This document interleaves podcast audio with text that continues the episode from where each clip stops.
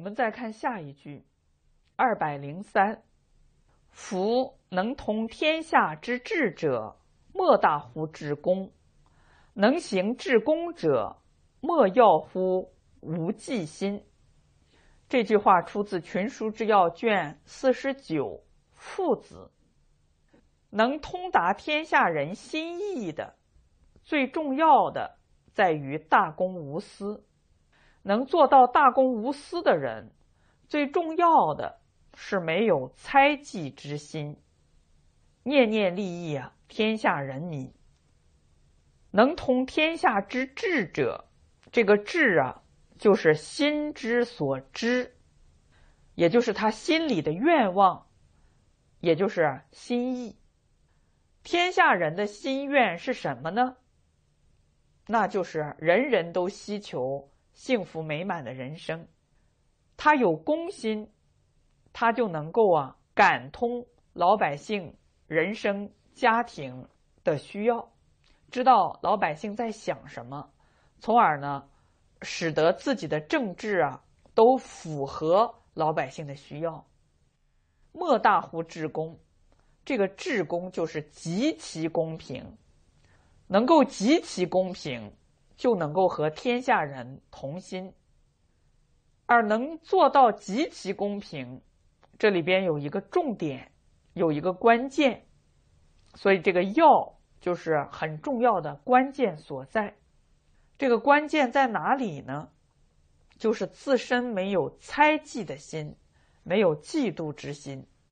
我们知道啊，国君治理天下，不可能是他一个人去治理。他一定要任用一些臣子，那怎么样领导整个朝廷的臣子呢？如果他有嫉妒心，他不可能重用德才兼备的人；如果他有猜忌心，那么这个臣子也不敢对他知无不言，言无不尽。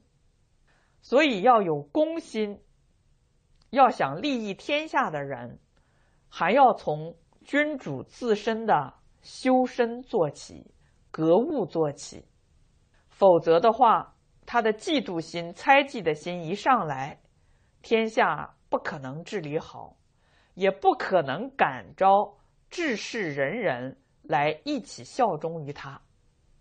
我们看历史上的唐太宗，为什么能够成就贞观之治的一代盛世呢？一个重要的原因。就是他能够欣赏、重用、信任魏征等等大臣，这些大臣虽然德才兼备，能力啊都超出于唐太宗，但是他能够用之不疑。那么相反，你看其他的朝代呢，像范仲淹这样的圣哲人，都被会哎贬到他方，甚至呢还有功臣被杀的。所以你看呢，这些结果呀，都是因为君王的猜忌之心、嫉妒之心所导致的。我们看这个下面呢，接着讲：为治公，故近者安焉，远者归焉。只有君主没有私心，念念想着利益天下的苍生，身边的人才会很安定。因为他们知道君主不会嫉妒、猜疑自己，还会重用他，听他的谏言。远方的人也会归附，因为君主能够任用啊这些公正的人，往直取正，而天下信之；是非曲直都有正确的标准，所以呢，能够赢得天下人的信任。为无忌心，故进者自进而退不怀疑，其道泰然，浸润之赠不敢干也。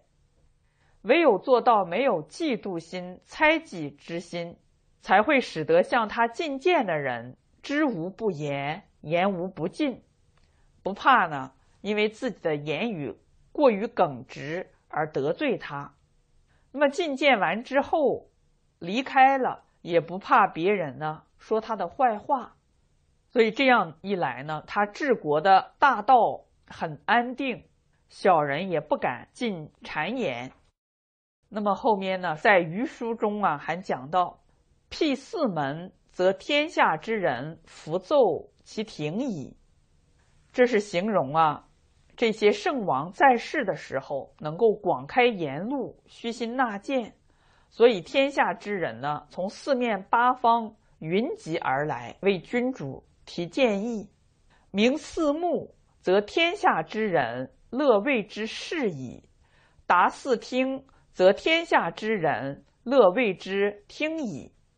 因为这个君主能够广泛的接纳众人的意见，所以众人所看所听的，他能够虚心的去接受，进而呢做出正确的判断，这样呢就能够正通人和，下情而上达。江海所以能为百谷王者，以其不逆之也。这里边讲呢，所有人的意见呢，他都能够接受，就像呢这些河流啊，都能够流进白骨，不会被截断，所以很多重要的情况，好的谏言都能够啊被接受。苟有所逆，众流之不治者多矣。假如他不高兴，有猜疑之心，乱发脾气，那么这样呢，很多好的建议啊就不能够流进来了。所以众流不治者多，则无以成其身矣。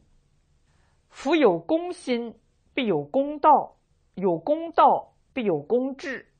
他有为公的心，他做出来的事情。制定出来的政策制度一定也是符合公平公道。那么下面呢还举了一些例子：丹朱商君子也。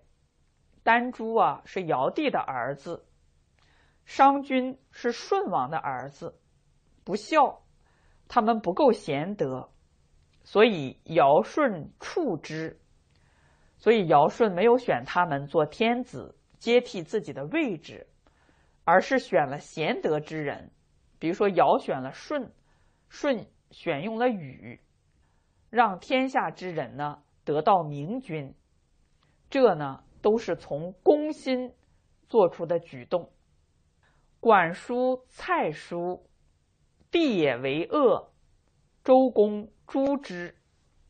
管叔、蔡叔作乱。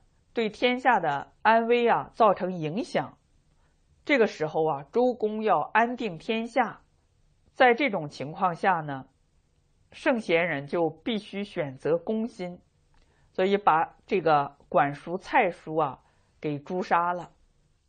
苟不善，虽子弟不赦。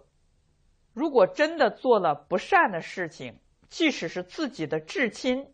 也不能够用私心去纵容他们，赦免他们，则于天下无所私矣。这样呢，他们对于天下呀就没有私心。滚乱政，舜及之。大禹的父亲鲧，他没有承担好自己的责任，所以被判刑。但是他的儿子禹。禹圣明，举用之。禹啊，治水三过家门而不入，而且呢，他很会啊治理朝政，非常的圣明，所以对他也没有嫌隙，仍然呢重用他。戮其父而受其子，则与天下无所忌矣。你看这些圣王啊，他出于公心。虽然把他的父亲给以刑罚的处分，但是呢，他的儿子贤明，仍然重用他，没有忌心。正是因为他们做出这样的行为，这样公正，所以天下的人对他们也没有丝毫的怀疑。所以君王不怀疑大臣，臣子和老百姓呢也不怀疑君王，整个天下人。人与人之间都非常的信任，没有猜忌之心，这样的时候啊，天下就能治理得好，天下人也非常的和乐。